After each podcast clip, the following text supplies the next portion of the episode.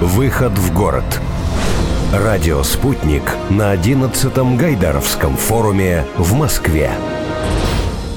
Выездная студия «Радио Спутник» работает на 11-м Гайдаровском форуме, который проходит в Российской Академии Народного Хозяйства и Госслужбы при Президенте России. У нас в гостях Михаил Алашкевич, старший вице-президент Российской государственной корпорации развития ВПРФ.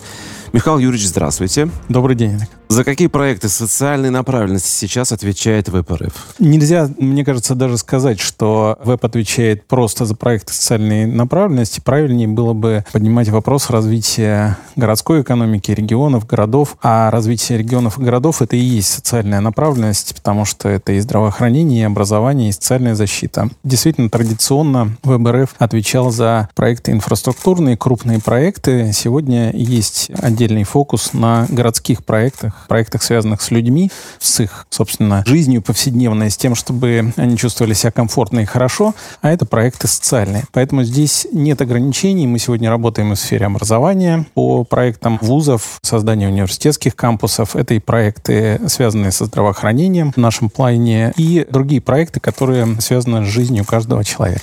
Это социальные проекты, я так понимаю, на территории всей России или отдельно взятых городов? Мы всегда приветствуем те проекты, которые имеют комплексный характер и которые рассчитаны на несколько регионов. Но надо понимать, что социальные обязательства государства — это полномочия субъектов Российской Федерации. Поэтому, как правило, инициаторами таких проектов являются как раз регионы. И здесь ВЭБ сотрудничает с теми регионами, которые выходят, так сказать, на связь, выходят с инициативой реализации социальных проектов. Здесь мы в большой степени степени рассчитываем и ориентируемся на инициативу самих регионов. Вместе с тем, сегодня не секрет, что реализуются национальные проекты, и в рамках этих проектов есть большие комплексные мероприятия, которые направлены как раз на развитие социальной сферы. И здесь есть сегодня наброски на реализацию комплексных проектов, рассчитанных на несколько субъектов федерации. Какие из тех проектов, которые вы уже курируете, будут набирать скорость в 2020 -м? Упомяну об одном важном начинании, в котором ВЭБ является оператором и, по сути, агентом правительства по реализации как раз социальных проектов. Это так называемые проекты социального воздействия. В конце прошлого года было принято постановление правительства, которое как раз регулирует реализацию таких проектов. Впервые, пожалуй, в социальном секторе будут реализовываться проекты, которые предполагают привлечение средств частных инвесторов для их финансирования, а возврат государством вложенных ресурсов будет обеспечиваться лишь в случае достижения конкретного заранее определенного эффекта. Мы привыкли к тому, что социальные проекты реализуются на деньги государства, и, по сути, это такое освоение бюджетных средств, даже есть бытует такое понятие. Вот в нашем случае и в этом новом подходе как раз заложен иной принцип. Мы говорим о том, что инвесторы вкладывают свои ресурсы, зная о том эффекте, который ожидает государство. И через 2-3 года, возможно, получат этот эффект. Может быть, так случится, что они не будут успешны в реализации реализации своего проекта. Вот в случае, если успех достигнут, если результат достигнут, тогда государство вернет инвестору вложенные средства. Если же этого не произошло, то государство не рискует бюджетными ресурсами, риски на инвесторе, но вместе с тем все результаты проекта, которые по ходу его реализации были сделаны, они останутся в распоряжении регионов, городов, то есть там, где эти проекты были реализованы. В качестве небольшого примера приведу конкретный проект, который мы начали реализовывать сейчас в Якутии. Проект рассчитан на повышение образовательных результатов школьников в отдаленных регионах. В проекте участвует 27 школ, 5000 школьников, учителя тех школ, в которых эти школьники учатся. Но начало реализации проекта было в середине прошлого года, и по ходу реализации проекта мы поняли, что он имеет такой большой успех в регионе, что к нему подключились не только конкретные учителя и ученики этих школ, но и родительская общественность. И он стал таким драйвером развития образования в регионе. Такой проект, который позволяет вовлечь максимальное количество людей. Мы часто рассуждаем рассуждаем на, на тему того, насколько важно, чтобы национальные проекты, вообще проекты, инициированные правительством, были понятны населению. Вот такого рода подход, когда мы привлекаем частные компании, частные организации к реализации проектов, которые ближе к земле, которые ближе к людям, они лучше понимают спрос. Угу. И поэтому те методы и те технологии, которые они предлагают, принося вместе с этими технологиями инвестиции в такого рода проекты, они, безусловно, понятны людям. А в этом случае выигрывает и правительство, получая хороший эффект эффект от реализации таких проектов, получая значимые результаты. Вот в нашем проекте мы планируем, ну, там есть сложный такой рассчитываемый по сложной методике показатель. Вот мы рассчитываем, что образовательные результаты Якутии вырастут на 10% относительно сегодняшнего уровня. В течение какого В течение периода? трех лет. Мгм. То есть через три года будут подведены результаты, и в случае, если результаты будут удовлетворять тому целевому показателю, который был изначально заявлен, инвестор, а это Фонд развития Дальнего Востока в нашем случае, он получит вложенные средства назад с небольшой маржой. В случае же, если этот показатель не будет достигнут в полном объеме, все результаты, а результаты это обученные педагоги, это разработанные образовательные ресурсы, это проведенные семинары для школьников, все это останется в регионе, но за средства инвестора никакого возврата из бюджета не предусмотрено. А Такой вот вот вы упомянули, что небольшую механизм. маржу инвестор получит. А насколько она небольшая?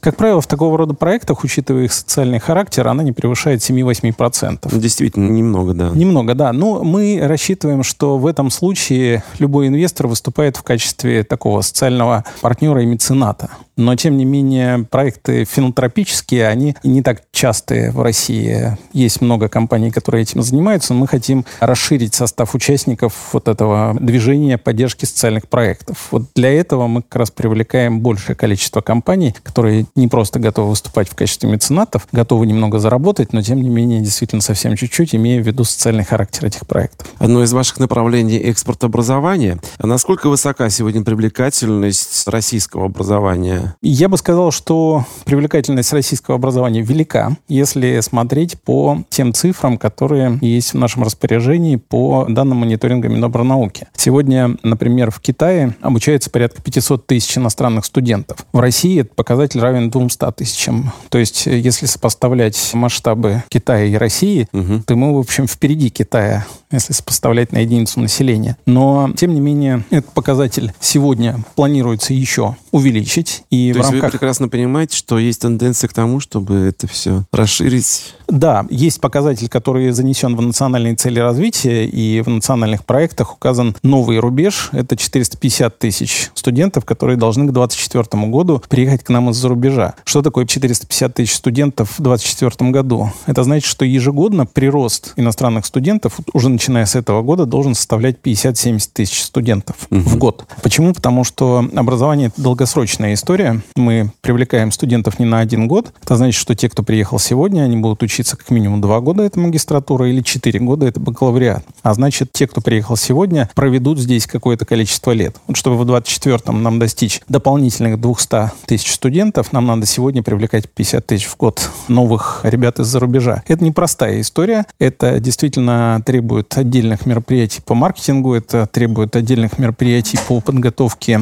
преподавателей вузов к работе с иностранными студентами. Но мы столкнулись с тем, что зачастую препятствием является даже простая нехватка мест проживания. То есть студенты готовы приехать в наши вузы, и вузы готовы их принять, но нет места для жизни этих студентов. А приезжая сюда и где-то они хотят жить, это они за это платят? Или Ну, это на паритетных началах как-то решается? Нет, в- во всем мире это обычная практика. Арендное жилье, оно платное. Те общежития, которые существуют, например, вот в российской практике, они есть, и, безусловно, они могут принимать иностранных студентов, но, как правило, у нас есть нехватка мест для российских студентов в общежитиях, или в них могут проживать ребята, которые приехали по так называемой квоте, ну, бесплатно на бюджетные места. Такая квота сегодня составляет 15 тысяч студентов в России, и она, конечно, несопоставима с 450 тысячами, которые мы хотим привлечь в самое ближайшее время. Вот те новые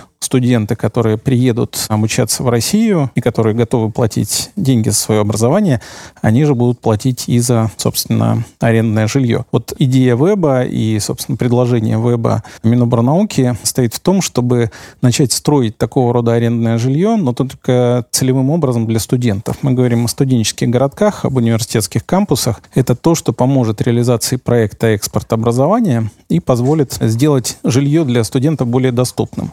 Мы понимаем, что вряд ли в ближайшее время к нам приедут тысячи студентов из Европы или Америки. А скорее мы рассчитываем на тех ребят, которые приедут из Юго-Восточной Азии, из Средней Азии, наши бывшие республики Советского Союза, сегодня страны СНГ. Они не готовы платить тысячи долларов в год за проживание. Поэтому то жилье, которое мы планируем построить в рамках проекта «Экспорт образования», оно рассчитано на такого среднего студента. Мы конкурируем по стоимости проживания проживания с однокомнатными квартирами на окраинах тех городов, где будут построены такие кампусы, но только кампус будет расположен в центре, он будет обладать всей необходимой инфраструктурой и спортивной, и культурной, и социальной, что, безусловно, отличает его от аренды обычной однокомнатной квартиры.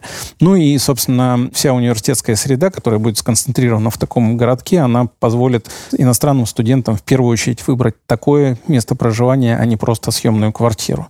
Ну и, на самом деле, здесь включаются и вопросы безопасности, и благоприятной такой дружественной среды проживания, потому что тоже не секрет, и я не открою здесь Америку, если скажу, что не все российские города сегодня готовы принимать иностранцев. Начиная от того, что нет вывесок на английском языке в транспорте, нет соответствующих систем навигации даже в аэропортах и на вокзалах и так далее. Очень часто приходится сталкиваться с такими, ну, иногда даже парадоксальными проявлениями гостеприимства со стороны наших людей, но я думаю, что это все будет нивелировано со временем, поскольку мы четко понимаем, и это было заметно, мы сейчас два пилотных проекта начали, один в Перми, один в Томске. И когда мы приехали в Пермь, например, то там проходил студенческий фестиваль. И все ребята ходили ну, в такой униформе, которая там брендированная знаком этого фестиваля. Было всего 3000 студентов, которые так были заметны в Перми, что когда мы говорим о новых студентах в количестве 10 тысяч человек, приехавших из-за рубежа, и они хоть не брендированы, но часто тех студентов, которые приезжают из-за рубежа, можно отличить от российских студентов. Я просто представляю, насколько изменится ландшафт и вся культура жизни этих городов. Они должны быть к этому готовы. Вот наши проекты, они связаны не только с созданием мест проживания, но и с созданием целой городской среды, которая позволит привлечь такого рода ребят. Михаил Юрьевич, э, российские власти очень часто призывают к тому, чтобы росла доля не сырьевого экспорта, да? А если вот сравнивать, брать экспорт образования, он же тоже входит в несырьевой экспорт, образовательных услуг. Какие ожидания на перспективу и какова доля сегодня, вот на сегодняшний день? Это вопрос, который можно, ну вот сейчас прямо во время эфира попробовать покалькулировать. Смотрите, стоимость обучения каждого студента сегодня составляет примерно от 2 до 4 тысяч долларов в год. То есть 2-4 тысячи долларов в год получает вуз, в который студент приехал на обучение. Еще примерно полторы тысячи, вот по нашим расчетам, составляет э, проживание этого студента. Ну, думаю, что порядка 5-6 тысяч он потратит в год на питание, на проживание на досуг, на, то есть на повседневную угу. жизнь. Таким образом, мы говорим о том, что каждый студент, приезжающий в Россию, привезет с собой примерно 10 тысяч долларов, ну и израсходует здесь, на территории России. Если мы говорим об объеме 200 тысяч дополнительных студентов к тем 200 тысячам, которые уже есть, плюс-минус, то это 400 тысяч студентов всего. То есть это 4 миллиарда долларов в год, которые приедут вслед за студентами. У нас есть показатели, которые записаны в нацпроектах и в национальных целях развития, развития, который составляет 100 миллиардов плюсом к несырьевому экспорту. Ну, если вот простые цифры брать в расчет, то это примерно 4% от несырьевого экспорта, который в принципе запланирован в Российской Федерации.